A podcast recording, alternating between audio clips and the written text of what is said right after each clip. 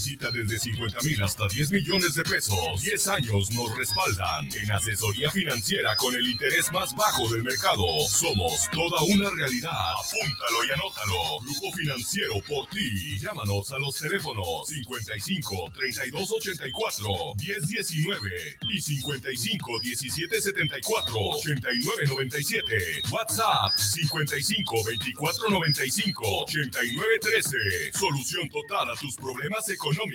Damos servicio a toda la República Mexicana. Toda la República Mexicana.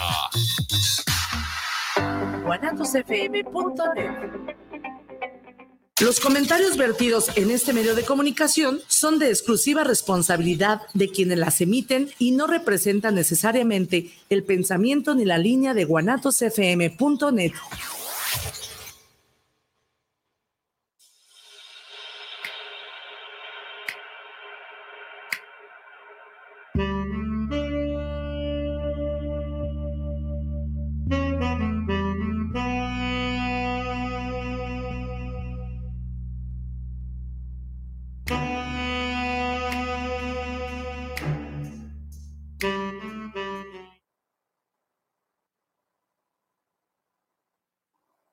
¿Cómo están? Buenas tardes. Eh, dice el dicho mexicano, tarde pero sin sueño. Aquí estamos de nuevo, otra vez, bajo la misma ciudad y con la misma gente. ¡Ah, sí! ¿Cómo estás? Bueno, sin más preámbulos, entremos y que empiece el espectáculo. Hoy vamos a hablar sobre eh, la violencia o el maltrato infantil en la pareja. Eh, soy Vicente Muñiz. Mi nombre es Firi Vargas. Y este es El, arte, de vivir, en pareja. Bienvenidos bienvenidos, bienvenidas. Eh, les dejo, como siempre, los, eh, medios de contacto, todas las eh, redes sociales, el Instagram, el YouTube La Actividad en Pareja. Nos puedes escribir por el celular triple tres tres al teléfono del estudio, que no me acuerdo qué teléfono es, 33 17 28 01 13. los mensajes escritos a la fanpage de La Actividad en Pareja y todo lo que sea el arte en pareja, el proyecto. Gracias gracias me doy cuenta que ya somos un poquito más, ya al menos ya nos, ya, ya nos ven y nos escuchan tres de mi lado, dos de los tuyos, uno y uno, ya somos y, y, nuestro querido y amigo que no tardo, no tarda en llegar aquí, no se quiere hacerse presente nuestro querido amigo Oscar Ramírez, no sé por qué le saca, pero bueno, este es también programa de él. Gracias a todos los que nos escuchan. Y empecemos. Vicente, preséntanos por favor a Cintia Bracamontes, quién es, claro, con todo el gusto del mundo la, la presento. Eh, ella es mi compañera y amiga de, de trabajo, tiene más de 20 años de carrera profesional, tiene cuatro años de experiencia trabajando con niñas, niños, adolescentes víctimas de, de violencia física, psicológica, sexual, inclusive hasta el homicidio. Y eh, actualmente está cursando la maestría en Derecho Procesal Penal, en el sistema eh, acusatorio. Eh, amplia, amplia experiencia en tratándose de delitos contra niñas, niños, adolescentes, homicidios, violencia de género, robos, feminicidios y pues la presumo como a muchos de mis compañeros y amigos y pues aquí está ya para hablarnos de un tema tan sumamente delicado de un extracto social que se considera pues eh, de los más vulnerables que hay en nuestra sociedad.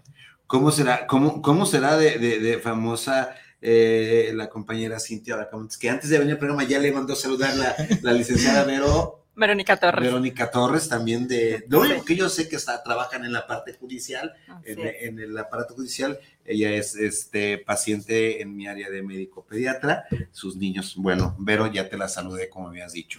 Pues estamos aquí. Eh, ¿qué, qué, es, ¿Cuál es el objetivo de este programa? Platicaba yo con Viri, platicaba yo con Cintia antes de entrar al aire, de que es la pareja como generadora de violencia, ya sea violencia yo le decía que no me gusta la palabra pecado, pero por pecado de omisión o, pecado de acción. La pareja que genera violencia con sus hijos, desde el ocultamiento, desde generadora en primera línea como tal, eh, económica, psicológica, física, eh, sexual y todo, o aquella que emite la violencia, aquella que solapa la violencia, aquella pareja que solapa, por ejemplo, el abuso sexual infantil por parte de eh, los progenitores, el progenitor o la gente más cercana, que el 80% de los abusos sexuales infantiles se da en la, familia, en la familia cercana, los familiares. Eh, aquella madre o aquel, aquella madre que con tal de no perder lo que tiene o la familia, eh, solapa e incluso asusa al, marido a, violentar hasta el punto de causar eh, infanticidio. Así se llama, ¿no? Parricidio. Parricidio. Tengo parricidio. Parricidio. cuando es, de, de, bueno, cualquier familia, ya sea al papá, un primo, al hermano, y también se contemplan a los niños.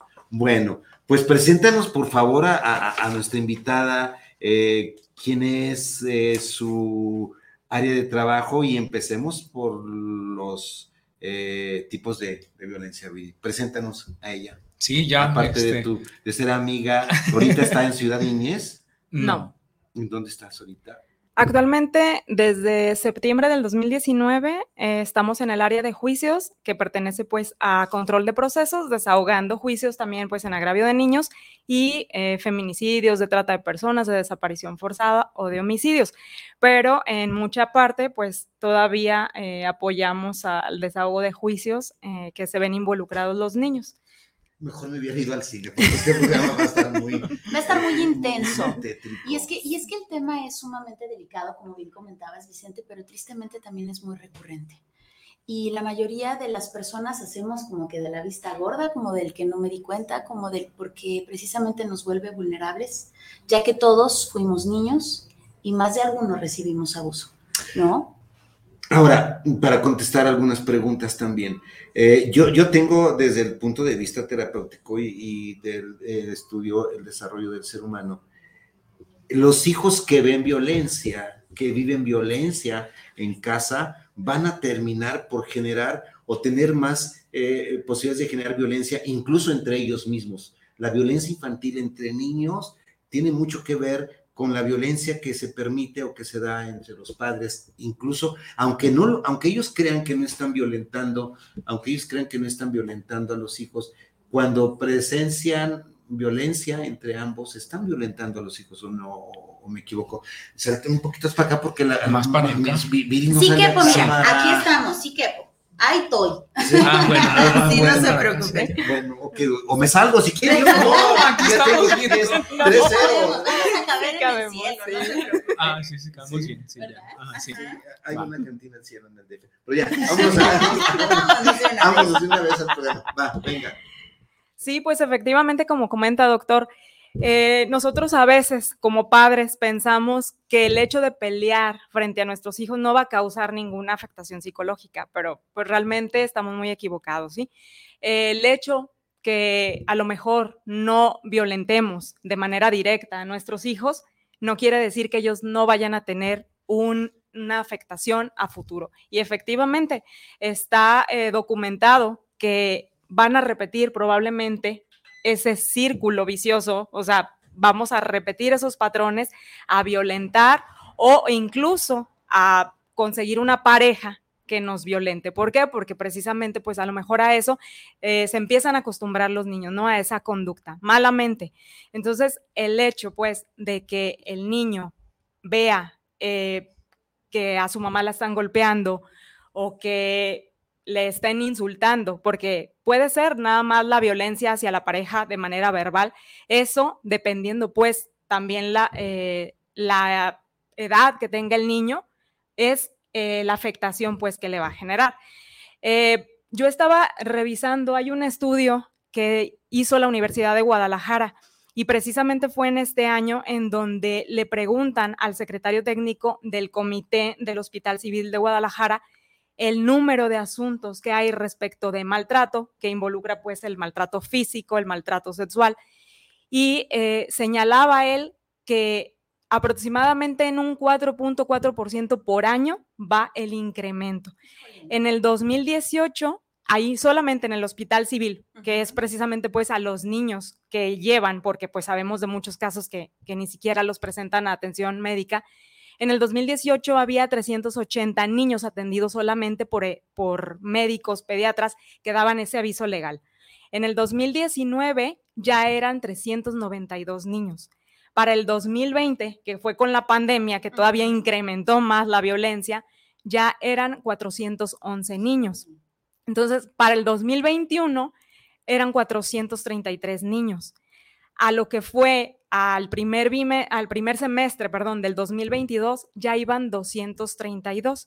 Y previo a venir al programa, yo consulté cuántas carpetas de investigación hay solamente por maltrato infantil y son 758 a agosto.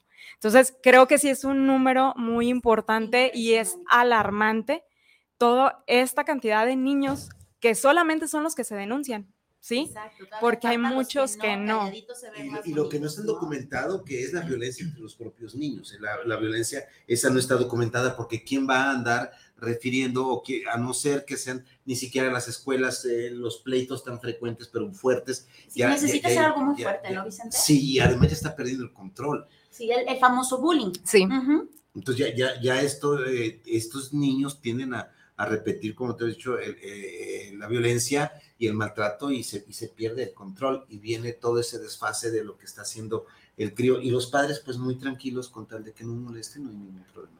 Seguimos pues entonces. No, y es que tristemente eh, tendemos a pensar que mientras no haya sangre, mientras no haya moretes, no está pasando nada. Sin embargo, por dentro, eh, este estado del niño, esta emoción, este sentimiento, esta sensación, pues esa no se ve, pero sí se transmite. ¿no? Sí, son esas heridas pues emocionales que a lo mejor lo físico te va a sanar, pero cuánto tiempo no te va a tardar a lo mejor y siempre y cuando recibas una, una atención psicológica, porque pues también eh, no estamos como muy acostumbrados a acudir y mucho menos. Si nosotros somos los que generamos la violencia a los niños, pues ¿cómo los vamos a llevar a que reciban una atención? ¿Por qué? Porque el niño va a decir, es que mi mamá, es que mi papá, ¿no? Entonces, vaya a balconear, exacto. O me quiero proteger, no vaya a ser que al rato yo tenga un problema ante la ley, ¿no? Entonces, eh, creo que sí, nosotros como, como padres o eh, incluso pues también eh, acontece con los padrastros, madrastras, el hecho de que Mm, perdemos mucho de vista que los niños, o sea, están a nuestro cuidado, ¿no? Es nuestra obligación el procurarles que vivan en un ambiente sano, que no tengan ellos ninguna preocupación. Digo, su preocupación, ¿cuál sería? La escuela, ¿no? Exactamente. Entonces, digo, nosotros los ponemos en una situación de riesgo. ¿Sí? Son muy vulnerables y nosotros mismos los colocamos en una situación de riesgo, porque si en esa pareja que existe esa violencia física y que existe también esa agresión directa hacia el niño. ¿Por qué? Porque a lo mejor eh, la persona que violenta a la, a la otra pareja después arremete contra el niño también. O la persona violentada quiere canalizar esa agresión que recibió con el niño, ¿no? Ajá, exactamente. ¿Por qué? Porque a lo mejor es que porque el niño se portó mal, porque no hizo la tarea, porque no deja de llorar, ¿no? Entonces es, por tu culpa, me golpearon.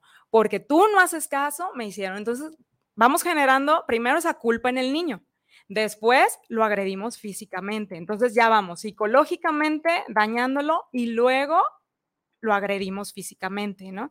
Entonces, ha llegado casos en los cuales, o sea, hasta con bebés, lloran y la otra persona es, cállalo, no me deja dormir, o sea, varios factores, ¿no? ¿Y qué ha pasado? Que incluso entre la sangoloteada que le dan al niño para que deje de llorar, el taparle la boca para que deje de llorar, pues tenemos casos muy graves en los cuales pues incluso el niño ha perdido la vida, ¿no? Entonces, creo pues que nosotros como padres tenemos esa obligación de, a ver, si yo estoy siendo violentada, tengo que poner en una salvaguarda pues al niño, ¿no? Y mi neurosis o lo que, como le queramos llamar.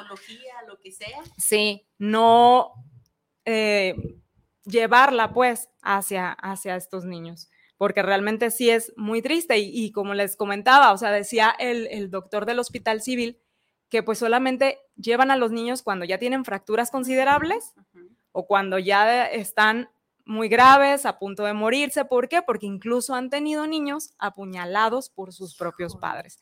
Entonces, cuando llegan estos asuntos al hospital civil por esa cuestión médico-legal, pues obviamente le tienen que dar aviso a la autoridad, ¿no? Al Ministerio Público.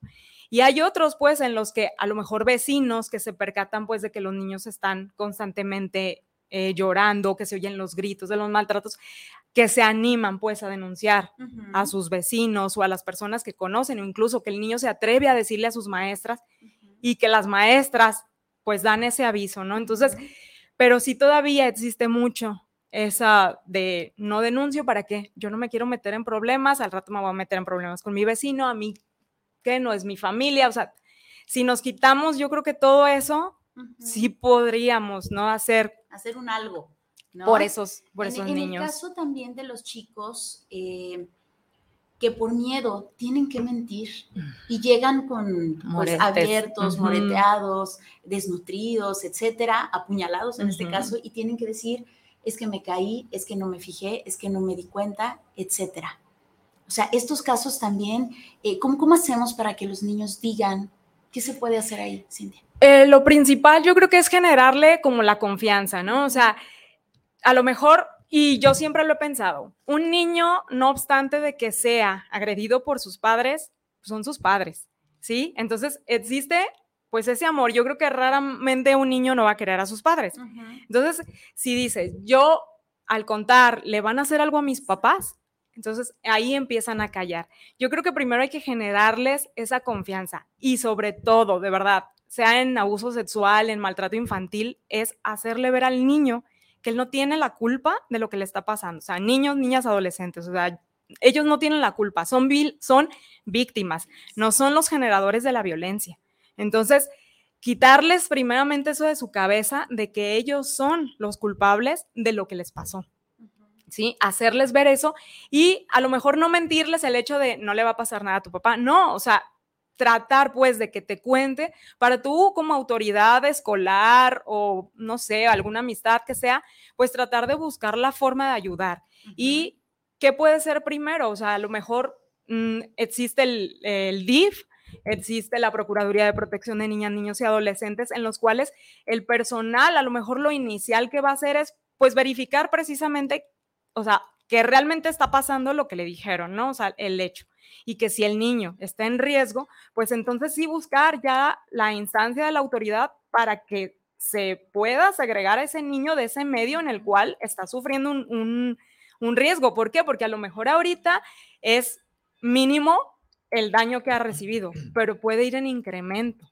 Y que también esto nos provoca otra situación, o sea, que busquen salidas ¿sí? Me quiero salir de mi casa, ¿por qué? Porque en mi casa me agreden, me violentan de mil formas, ¿no? Al buscar estas salidas, eh, eh, aprovecho la pregunta, al buscar estas salidas, la salida más fácil cuando tenemos familias generadoras de violencia, ya sea por acción o por omisión, la salida más fácil están en las cuatro esquinas esperándolo el traficante, el líder, el dealer, alguien que lo haga. Pero, pero, mira, no pasa ni siquiera salte de tu casa, jovencito de 10 años, y no pasa una semana cuando ya estás metido en, estas, eh, en esta parte violenta de la que estamos viviendo. Entonces, volvemos al punto de partida. No estamos descubriendo el negro, pero en la familia la violencia eh, crea, crea violencia. Y no nada más una violencia abierta, sino aquella violencia en la cual no te doy, no te doy los primeros satisfactores que tienes que necesitar, que debes de necesitar tú para tu desarrollo desde la infancia. No te doy la atención, creo que solamente con el puro dinero que te esté dando es suficiente. Y, y, dónde estás como presencia? Entonces volvemos, sin descubrir el hilo negro, a que la pareja o la familia es la principal generadora de violencia y después viene eh, este la generadora de violencia que es nuestro sistema. Pero no me quiero meter eso porque si no, no sé. pero, pero no solamente este, digo, ya, ya todavía es peor, es peor que peor, ¿no? Entonces, todavía más peor, en donde ya ni siquiera con la lana, al contrario, es ven y manténme soy una persona viciosa, ven, manténme, hasta mi papá, hazte responsable de mí. Entonces, esto también es violencia. ¿Qué necesita ser el niño para, no? Y por otro lado, ¿qué entendemos eh, por niño? ¿Desde bebé hasta los 17? Sí existen como grupos etarios en los cuales sí, pero sí debemos de considerar pues de que de menos de 12 años son considerados niños. ¿Sí? A partir de los 12 ya son adolescentes, y sí, hasta antes de los 17 años, sí. Eh, las autoridades pues estamos obligadas a investigar con respecto pues en, materia de, niños, niñas y adolescentes hasta antes de que cumplan esos 18 años de edad. Un ejemplo, llega a servicios de urgencia un joven o una jovena de 10, 20 algo. Ya no es la una joven, una jovena de 16 años con el síndrome del niño maltratado. ¿Lo aplicamos como síndrome del niño maltratado? aunque tenga ya que esté en la preadolescencia, sí, sí. sí. sí. se califica o se clasifica legalmente como síndrome de niño maltratado. Sí, hay un dictamen especial que se, que se solicita a ciencias forenses que realizan los peritos médicos y, y psicólogos, donde dice, ah, ok, este niño, niña o adolescente, advertimos que en base al dictamen psicológico o a un parte médico de lesiones o a un clasificativo de lesiones, o un reclasificativo de lesiones cuando ya trae cicatrices, este, fracturas o sus huesitos eh, desviados o, algo. Entonces ya dicen el, el, perito especialista en ese, en ese rubro. Sí, este niño, niña, adolescente sí tiene el síndrome de niño maltratado o en cuyo caso dice, bueno, no tiene síndrome de niño maltratado, ¿verdad? Pero sí hay un dictamen específico para determinar eso. ¿Qué, pasa, ¿Qué pasa con el niño? Que en efecto sí es maltratado, sí papá, mamá, padrastro, madrastra lo hizo. ¿Qué pasa con el niño y qué pasa con los agresores? Con el niño, eh, si ambos padres son los generadores de violencia, ya sea de forma pasiva, ¿por qué? Porque él está a lo mejor el que calla, ¿no? Y que sé. Si con ninguno de los dos padres puede estar, lo primero que se hace es buscar como una red familiar. ¿sí? La última opción sería un albergue. Si yo busco a lo mejor que los abuelos, pero también hay que ver en qué condiciones están los abuelos, la edad que tienen, algún tío, alguien que se pueda hacer cargo del menor, pero que sea una red familiar para el niño, ¿sí? Para que esté en una zona, pues, confiable. A ver, yo tengo una, pregunta eh, que, siempre me ha nacido. Es esto, mamá y papá son, son violentos, vienen de un ambiente violento. Y voy a buscar una red, se llama eh, red de apoyo, voy a buscar una red de apoyo en donde, en donde vivieron y mamaron violencia, van a seguir desarrollando la violencia, ¿sí? Eh, por eh, cuestión transgeneracional y sistémica. Si yo vengo donde me, mamá y papá me generaron violento, voy, el, el DIF me va a quitar a mi niño y lo, lo, voy a llevar con los abuelos que son los que generan la violencia, o se hace todo, o se debe ser todo un estudio psicológico Sí, se tiene, se envía obviamente un oficio de trabajo social, que son los que tienen que ir a hacer pues la investigación de campo para verificar pues que no vas a tener al niño en un lugar donde aparte de que ya sufrió violencia en su casa, todavía va a ir a recibir más violencia, ¿sí? Entonces, si en dado caso se advierte por parte de trabajo social que nadie es eh, ahora sí que viable para tener al niño, pues le buscan un albergue, ¿sí? Y es verificar también que albergue, porque también dependiendo las edades, cuando ya son adolescentes, es más complicado encontrarles un albergue. Y además el, el, sobrecupo, no sé cómo se diga, ¿no? sí. sobrepoblación de, de niños, sí. Y en esos casos, ¿qué pasa? Pues la verdad sí es, o sea, buscarles. Hay ocasiones pues en lo que las mismas eh, dependencias que son pues de los albergues que te dicen si, si tengo lugar o sabes que déjame, yo tengo contacto en otro albergue. Entre ellos mismos se apoyan. En niñez existe una, una estancia infantil en la cual eh, hay camas, están separadas para niños, para niñas, hay regaderas. Entonces, obviamente no pueden durar ahí mucho tiempo, pero en el, en el Inter, en lo que le encuentran un albergue viable, ahí permanecen los niños. Eso en el caso de los niños. ¿Qué pasa con los agresores? Con los agresores, les, bueno, primeramente, eh, al momento de que segregas pues al niño, dictas unas medidas de protección, ¿sí? Entonces, el agresor pues no tendría que tener ya contacto con el niño, tú haces tu investigación. Si tú logras, eh, ahora sí como pudiéramos decir, a lo mejor rescatar al niño en el momento en el que estuvo siendo agredido, pues puede existir esa detención en flagrancia. Entonces la persona, pues la vas a poner a disposición de un juez y ya inicia ahí, pues, su proceso, ¿no? Pero si no, o sea, si fue porque de trabajo social o de la Procuraduría de Protección existe esa denuncia en el cual te dicen que el niño estaba en riesgo y efectivamente, pues se advierte que sí, pues se inicia la investigación, pero mientras, pues la persona no puede tener ningún acercamiento con el niño. Entonces, existe, eh, se inicia pues su carpeta de investigación para que en el momento en el que tú tengas ya datos eh, suficientes para ir a, ponerlo a disposición ante el juez, a formularle esa imputación, pues ya él comparezca ahí. Ok, entonces se va a la cárcel. En dado caso de que ya se compruebe todo, se va a la cárcel. Esto es por, por maltrato físico y psicológico. Ok. Si fuera por, este, ya vamos, bueno, no sé, el segundo rubro de abuso sexual, ya es un delito que amerita prisión preventiva oficiosa, es de sí o sí. Si nosotros llegamos a comprobar que el niño o niña adolescente es violentado por alguno de, de sus progenitores o de que el padrastro, el tío, el padrino, que bueno, aquí estamos hablando del tema de la pareja, pero en su gran mayoría, pues los abusos sexuales son de los papás o padrastros. Entonces ahí sí de plano va directo a prisión. Y ahora sí, este, del abuso sexual, ¿qué nos puedes decir, compañera? Pues eh, también es algo triste que nos ha tocado ver que precisamente por esos problemas de pareja eh, se ha generado, pues si la, si la persona violentada, la mamá, por decirlo en este caso, eh, deja de tener relaciones con la otra persona, es ahí donde inician también pues los abusos hacia los hijos, hacia las hijas. Es decir, tú no me cumpliste, me tiene que cumplir. Exactamente. ¿Y qué empieza a pasar? Empieza esa niña, esa adolescente o incluso niños a guardar ese secreto, ¿sí?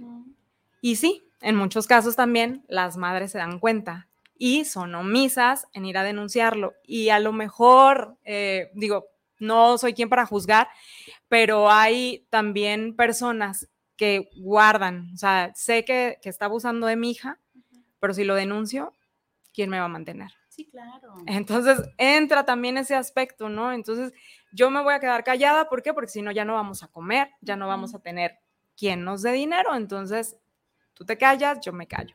Pero precisamente también hubo una reforma para las personas que son familiares o que tienen ese conocimiento, también tienen una responsabilidad ya dentro del catálogo de los delitos cometidos contra niños.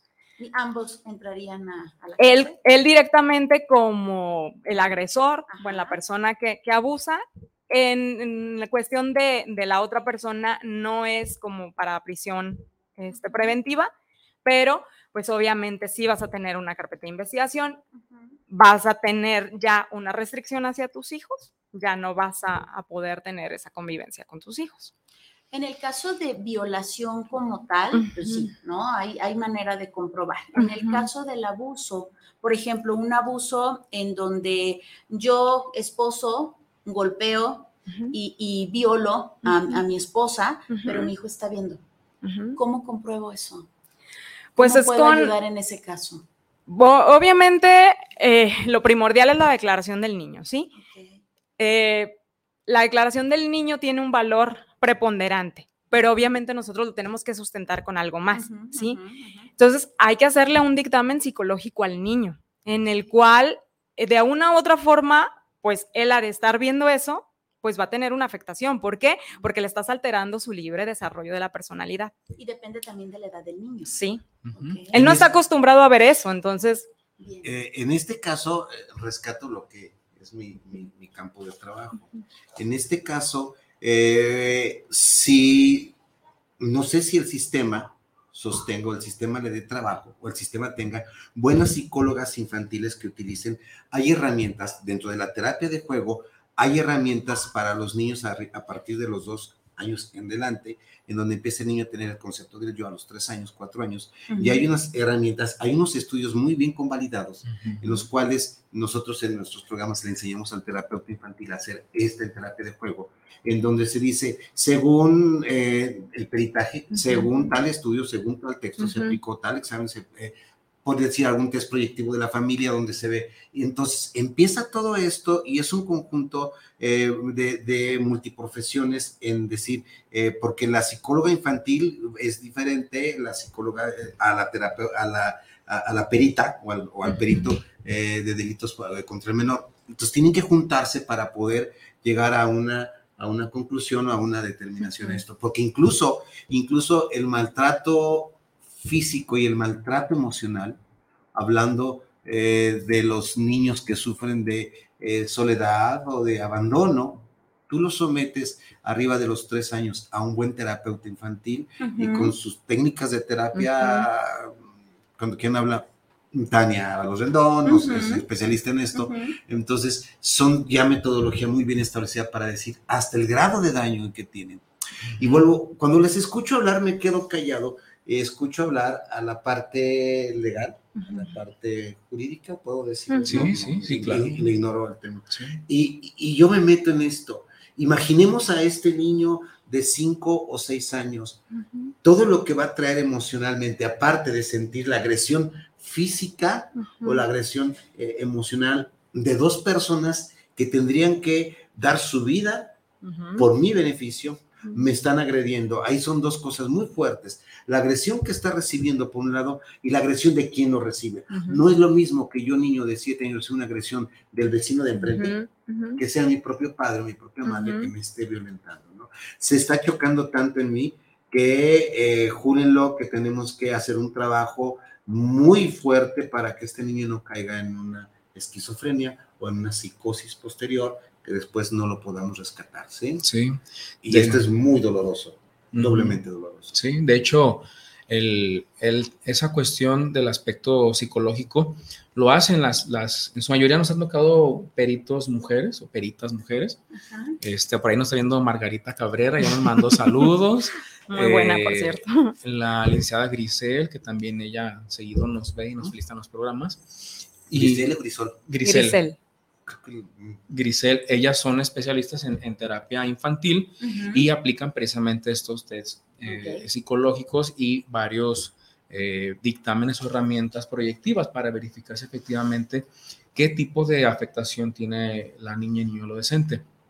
Hay ocasiones en que nos ha tocado a nosotros que el agresor es el papá y le dice a la maestra o al maestro o a la tía, al padrino, al hermano, a veces las niñas escriben lo que sucedió por medio de una carta. Nos tocó uno muy interesante, ¿verdad? Así de que la niña decía, es que me hizo esto fatal persona y no puedo decirlo porque es tanto la represión que lo tengo que escribir, ¿verdad? Entonces ahí es cuando externan, buscan una, una, alternativa a los niños de decir lo que les ocurrió, en este caso el abuso sexual, ¿no? Y que es propiamente el generador de la violencia, pues el progenitor o el, o el padrastro. En ocasiones lo que decía mi compañera, dice, nos tocó uno horrible, que bueno, yo creo que es el dos que me tocaban muy horribles, que el propio papá abusaba de la, de la chica adolescente y la mamá tenía pleno conocimiento de eso. Entonces, este, ¿qué hicimos nosotros? En la chica, sus 15 años, la pasó en un albergue, porque vimos que su papá era el agresor, la mamá protegía al papá. ¿Y qué es lo que hace? Dice, oye, la niña decía, ¿cómo, cómo es posible que mi papá me agreda? Sí. Mi mamá lo proteja. Sí. Por lo que habíamos platicado anteriormente, ¿no? El ciclo de la violencia o el tipo de codependencia, la económica. Va a decir la señora, porque voy a denunciar a quien me está dando dinero y a quien me está dando satisfacción sexual si este, está agrediendo, mejor me quedo callada. O, aparte, o aparte, porque voy a, voy a normalizar esta conducta porque es normal que los, ah, como abusaron de mí y vean, me estoy bien, me estoy entera, entonces es normal que los padres eh, este, sean violentados. Eh, hay, hay, otro, eh, empiezo a leer mensajitos. Los niños sin medicamentos son violentados por el gobierno, definitivamente definitivamente estamos hablando de otro tipo de violencia, pero sí también es una violencia social, digamos que es una violencia social. Este, eh, leo dos, tres mensajes y le seguimos. Eh, Ricardo Dávila, saludos para el programa El Arte de Vivir en Pareja, un gran saludo. Ana María Sepúlveda, saludos al programa desde León, Guanajuato. Fíjate, ya somos internacionales. Tienen un tema interés, porque los niveles de violencia infantil están subiendo muchísimo. Sí, Nidia Gutiérrez, saludos para el programa del arte de vivir en pareja, excelente programa con los expertos en la materia. Pues, ¿qué quiere? Así no la damos. Con... Acá hay más eh, mensajitos, Vicente. De este lado tenemos a Magdiel Gómez. ¿Qué Felicidades por tan nutrido equipo. Enhorabuena al cuarteto con sus interesantes reflexiones. Besotes al queridísimo Mac. Eddie Dani Boy Gómez dice: Saludos a los maestros García y Bracamontes. Excelente tema y excelentes expositores. Gracias. Muchísimas gracias, Eddie. También América eh, Villaram Dice, excelente tema. Muchísimas gracias, América. Tenemos a Ruth Fausto, dice, excelentes expositores. Gracias. Gracias, Ruth. También tenemos a Eddie, nos vuelve a decir, eh, respecto de las escuelas, los maestros deben seguir un protocolo de actuación para que se inicie la denuncia. cuando son conocedores de un delito cometido contra, contra una, supongo? Porque viene NA. Ah, ah. ok, entonces, bueno, Eddie, muchísimas gracias. Lalo López nos dice saludos a la jueza de oro. gracias, Lalo. También tenemos a Vladimir Ávila, nos dice saludos al super equipo del juicio Lick Cintia y Vicente. Gracias. Eh, y, y esto también lo vemos muchísimo, ¿no? En que las propias, ya, ya, ya, ya a veces no sabemos en las propias, cuidamos a nuestros hijos, los protegemos y los amamos. Y luego resulta que los depositamos en, un, en el Estado, pues, la educación es del Estado, y le decimos al Estado, tú tienes el deber de cuidar de nuestros hijos. Y el Estado nos responde con violencia. Esto es, se mira, toca, me, da, me da mucho coraje este. No yo ya me voy. Está muy fuerte. Está muy fuerte y a, a, lo mejor va a dar para más, pero bueno, seguimos adelante, ¿sí? Sí, pues. Eh, también otra parte, pues, que es importante que, se manifieste, pues, o que hagamos el conocimiento es, nosotros siempre pretendemos como adultos que el niño reaccione a nuestra forma de ver las cosas, ¿sí? Entonces, también hay que tomar en cuenta, pues, sus etapas de crecimiento, sus etapas de madurez, en las cuales eh, el niño no ni siquiera nos va a poder contestar a lo mejor eh, cuánto tiempo pasó haciendo X cosa, ¿no? Entonces, eh, a veces ese tema en cuestión de tiempos, de días, de fechas, para cuestión de autoridad, se nos complica mucho saber cuándo ocurrió un evento, ¿sí? ¿Por qué? Porque el niño a lo mejor me dice, es que mañana me hizo, ¿no? Entonces tú dices, mañana. Ok, ¿y qué estabas haciendo mañana? Te tienes que poner, o sea, prácticamente en el plan de, para saber cuándo pasó este evento. ¿Por qué? Porque nosotros como autoridad no podemos omitir nada, ¿sí? Tenemos que manifestar circunstancias de tiempo, de modo y de lugar. Entonces, en horarios, el niño te va a decir, estaba oscuro. Entonces empiezas, ¿ya habías comido? Sí. Oye, ¿y cuando comes ves la tele? Sí. ¿Y qué caricatura ves? Para saber a qué hora paso, ¿sí? Si el niño veía eso, entonces, a ver a qué horas pasa en ese programa para saber si ya comió, ya estaba viendo esa caricatura, entonces, a qué hora fue más o menos, ¿sí?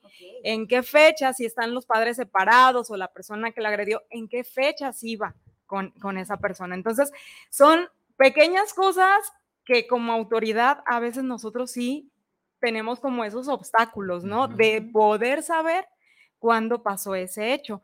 Y también estas circunstancias de la forma, pues, en la que el niño se expresa o que también eh, son cuestiones, pues, de juego, que muchas veces se las hacen ver a ellos como juego.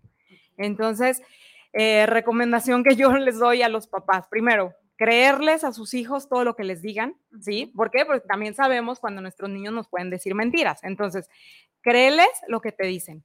Pero otra cosa, también háblenles a sus partes del cuerpo por sus nombres. ¿Por qué? Porque ya nos tocó en un asunto, bueno, entre tantos, que una niña a su vagina le decía tortita. Entonces, pues la niña decía, es que mi tortita, mi tortita, y no se enteraban qué era lo que le estaba pasando realmente a la niña. Entonces, esas cosas de tratar nosotros como padres de no, es que cómo le voy a decir pene, vagina, eh? no, realmente a como estamos ahorita, creo que es vital pues hacerles el conocimiento a los niños las partes de sus cuerpos para que nosotros podamos saber lo que realmente está pasando. en, en, este, en este rubro, en este aspecto, también eh, se ejerce violencia dentro de nuestros cursos de preparación de posgrado que tenemos de abuso sexual infantil y terapia de juego, lo que preparamos. El nombrarle con eh, nombres no, no, no, reales, por darme a entender, también se ejerce violencia. El que, el, que, el que yo, papá, le diga a mi hijo, es tu cosita, tu pajarito, estoy ejerciendo una violencia. Y todavía es peor. Con lo que estamos hablando, estamos haciendo eh, violencia ya con perspectiva de género. Nosotros nos estamos metiendo ya hasta en esto. El que yo le enseñe a mi hijo de 5 o 6 años, no se dice, eh, eh, le digo pajarito, le digo tortita, es una violencia fuerte porque va a crecer y ya estamos ejerciendo violencia. O sea, el tema de la violencia da, da, para mucho más. Está grande. Y fíjate que comentas algo, Cintia, eh, muy importante esto de, del juego, ¿no? Estamos jugando. Me enteré de, de, una situación, les platico brevemente, de una chiquita, chiquita, chiquita, cinco añitos, en donde la deja, el papá había perdido a, su esposa, es decir, la hija se quedó solo con el papá, y entonces él eh, se la deja a la, a la hermana, entonces la niña se queda con la tía. Y platicando la niña con la tía, de repente a la tía le, le le hace ruido porque la niña le dice, es que me da comezón cada que mi papá pues me, me, da cariño, ¿no? Entonces, ¿cómo te da cariño? No, pues a ti no te lo hacía mi abuelito. Eh, para no hacerles el cuento largo, el papá nunca la penetró, el papá nunca la tocó, pero le cerraba las piernitas y en donde se encuentra eh, las rodillas, él jugaba con el pene, frotaba y, y, eyaculaba en las piernitas, pero la niña realmente amaba a su papá porque era un excelente padre. O sea, de verdad no había queja de ningún tipo en cuestión económica, amorosa, afectiva, en todas, en todas las áreas era un, un, excelente papá. Entonces, cuando se entera la hermana dice, ¿qué hago? O sea, es un excelente papá, ¿qué tengo que hacer?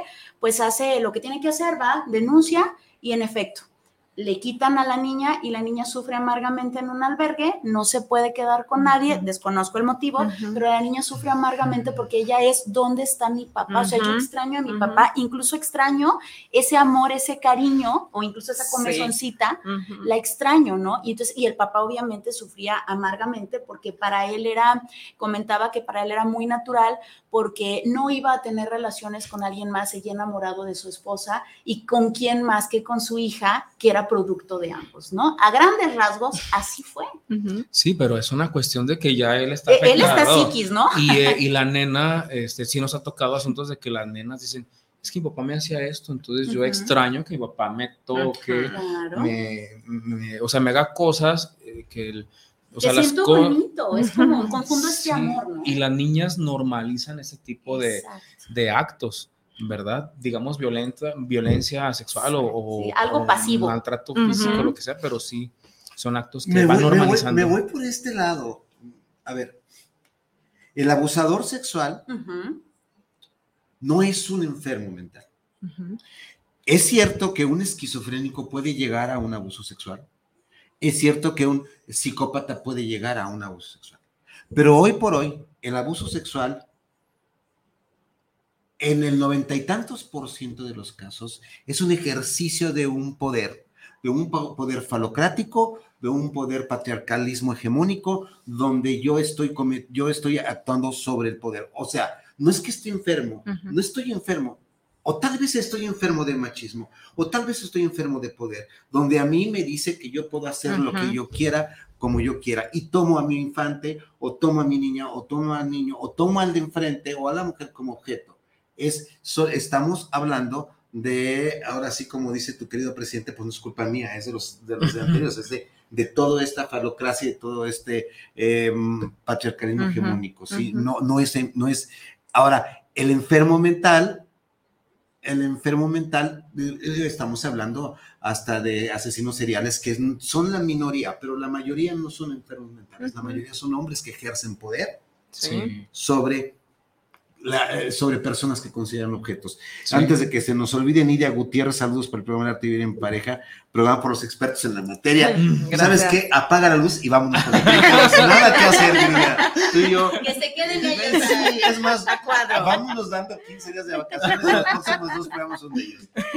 Rogelio Vega, saludos para el Arte de Vivir en Pareja, saludos a los abogados por este, estar en este gran espacio. Se me está ocurriendo la idea de hacer un programa de dos horas. Irra, ahí te encargo, de hacer un programa de dos horas, hablarle a Tania y hablar exclusivamente una mesa de lo que redonda. es mesa redonda sobre el abuso sexual infantil o el abuso infantil, ¿sí? El maltrato, porque está muy, vamos a dejar muchas cosas pendientes.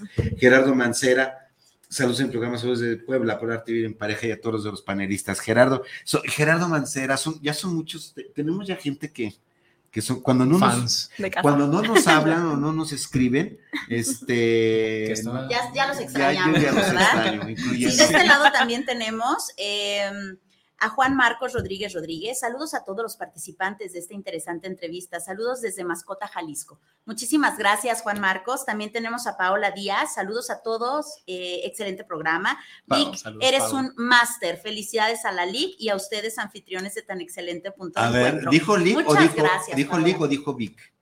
Eh, dijo Vic a ver, ¿cuál de, a ver, ¿cuál de los dos? Porque los dos somos Vicente. Yo creo que ah, a él. Ah, sí, dice Vic, a él y luego a, a la licenciada y a nosotros como anfitriones. Pues Así nos puso. Ana, agarra a tu esposa así para Muchas gracias, Paola. También tenemos a Zaira López, magníficos expositores, qué gran tema y pone aplausitos. Muchas gracias.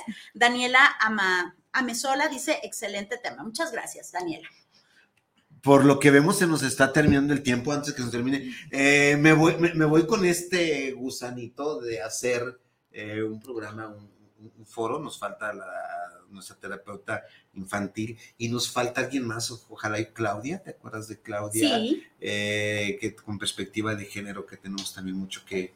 Pero Israel nos tendrá que dar un espacio de dos horas. Israel, te encargo.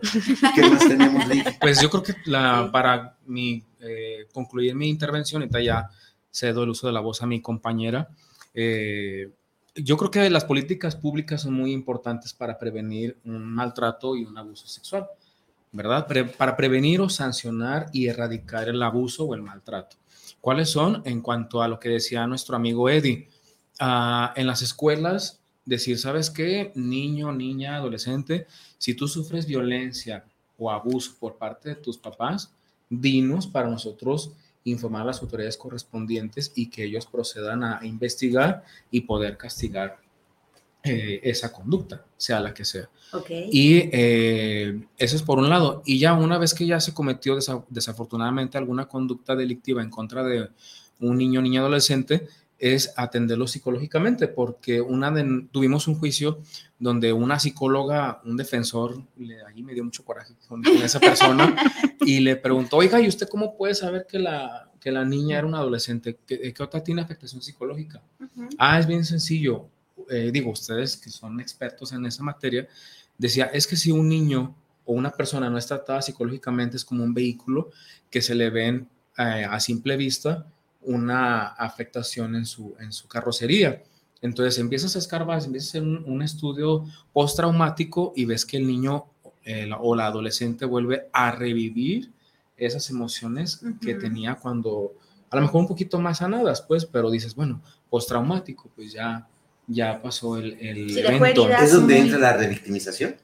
No, es una cuestión de postraumática, es de revivir ese evento traumático. Sí, recordemos que las, las emociones, más que positivas o negativas, las emociones agradables, cuando tú las recuerdas ya no tienen ese mismo impacto. Pero cuando tenemos emociones que no son agradables y las recordamos, es como si las estuviéramos viviendo de nuevo. Entonces, eh, si yo fui violada, en el momento en el que la recuerdo, siento de nuevo esas, esa, esa emoción de miedo, de tristeza, de enojo, de impotencia y la vuelvo a revivir a la misma intensidad.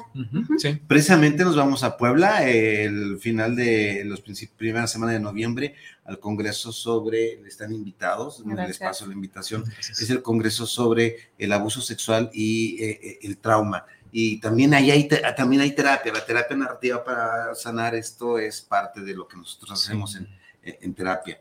Eh, pues ya mi compañera, ¿con qué concluyes? Eh, concluyo con una frase que la verdad eh, me gustó mucho, mm, la vi en internet, pero la verdad sí se me hizo muy interesante.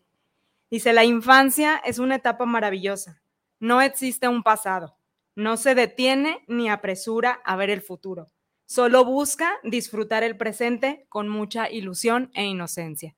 Entonces, me quedo con ese mensaje para todos los padres en el sentido de no dañemos la infancia de nuestros niños de ninguna forma, ni violentándolos físicamente, psicológicamente y mucho menos abusar sexualmente de ellos. Y que nos queda en el tintero el homicidio, ¿no? Sí. Ese nos falta porque digo, es, es durísimo, pero creo que es importante que se hable de ello. Sí. Sí. ¿Con qué te quedas, Lick? Gracias. ¿Con Yo me quedo, estos delitos, eh, estos delitos son cometidos contra el libre desarrollo de la personalidad, así se llama el apartado. Entonces hay que cuidar a nuestras niñas, niños y adolescentes para que ellos tengan un desarrollo de su personalidad adecuado, que sean personas adultas de bien y que no trae- traigan arrastrando una afectación psicológica por cualquier acto violento, ya sea físico, psicológico o sexual por parte de sus progenitores. Entonces hay que cuidarlos. Si ya, también es muy importante, el niño o niña ya no quiere ir a veces a, a seguir los procesos. Cuando nosotros hacemos justicia, que nos toca a nosotros, los niños dicen, ah, ya, para mí es como cerrar el ciclo, se hizo justicia, me escucharon a mí, niño, niña, y nos ha tocado asuntos muy, muy... Que, bueno, Tiernos. no, o sea, feos, pero que a veces niñas dicen, ah, es que yo no quería hacer esto, y vemos a la niña, no quería, por ejemplo, una fiesta de 15 años, y ya la vemos con su vestido de Sí. 15 años, y dices, bueno, qué bueno que el, su juicio se, o su asunto concluyó antes de su fiesta y dice, ya cerré el ciclo, se castigó a mi agresor, puedo seguir mi vida. Entonces hay que cuidar el libre desarrollo de la persona de nuestros, de nuestros peques. Ay, me hicieron sensible, me pusieron ¿Qué, sensible. qué- qué te, qué te llevas, Viri? ¿Qué te quedas? Me quedo con, primero que nada, gracias, agradecerle a Vicente, a Cintia de verdad por estar aquí. contrario. Me quedo con esta sensación de que sí hay justicia, de que sí se puede eh, ir, denunciar, sí va a haber respuesta ante ello, porque la impotencia se queda del lado de los que no podemos hacer, entre comillas, nada, pero de este lado, mis respetos a cada uno de ustedes y a todos los que están, por supuesto, laborando en su equipo. Gracias, Gracias. gracias, a ambos.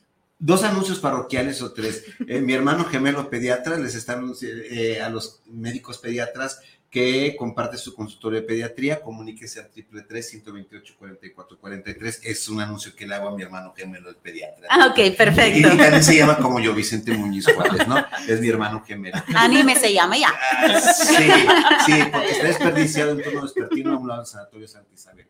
Dos, cuando, cu- cuando uh, me preguntaba, eh, amigos, y me preguntaba mi, mi, mi amigo Oscar, que por qué este tema en la pareja, porque de este tema es de pareja, porque papá y mamá son pareja, porque es cierto que cuando nosotros hicimos este proyecto del arte de vivir en pareja, lo hicimos en un principio tal vez para hablar de lo rosita o de lo bonito que es vivir en pareja, Ujú. pero no, Es que no nada más son besos, abrazos y apapachos. es lo menos. ¿No? Eh, Eso es. Ah, también eso- hay gritos y sombreras. es- eso puede ser lo menos. Entonces, eso también forma parte del arte de vivir en pareja. Nos vemos en, en ocho días. Todas las redes sociales, suscríbanse a YouTube y todo lo que ustedes quieran. Ya casi nos vamos, nos van a correr.